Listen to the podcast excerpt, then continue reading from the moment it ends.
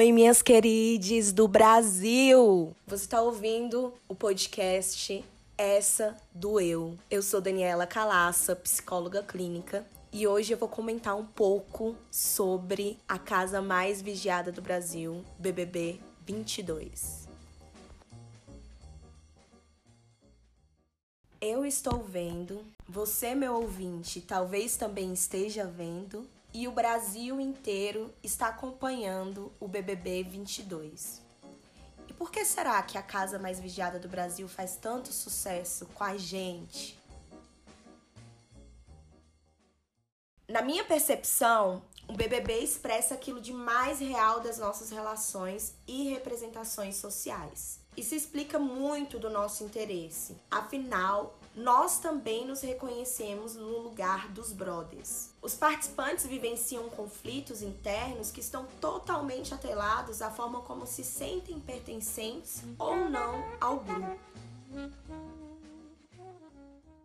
Isso responde muito do motivo de ser tão conflitante para os participantes a rejeição que vivem a cada paredão, a cada falta de laços dentro da casa, a cada ressentimento causado pelos jogos de discórdia. A necessidade de pertencimento e reconhecimento é um fenômeno importantíssimo para o eu, a forma que enxergamos a nós mesmos e nos construímos.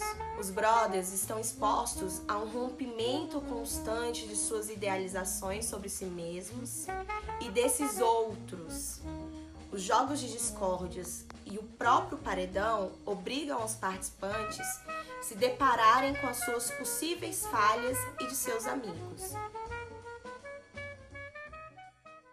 O tempo inteiro, eles afirmam se deparar com novas partes de si devido a esse confronto. Eu imagino que seja realmente difícil se perceber além das estruturas rígidas feitas para o si mesmo. O Big Brother Brasil talvez expresse um pouco dessas fantasias ideais do nosso eu, que todos nós temos e talvez por isso esteja a nossa identificação e interesse vigilante.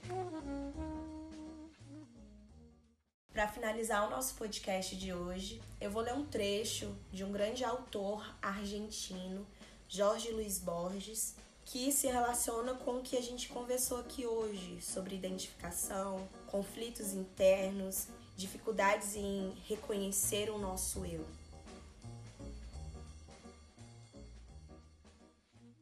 Compreendeu que um destino não é melhor que outro, mas que todo homem deve acatar o que traz dentro de si. Compreendeu que as divisas e o uniforme o estorvavam. Compreendeu seu íntimo destino de lobo não de cão gregário. Compreendeu que o outro era ele.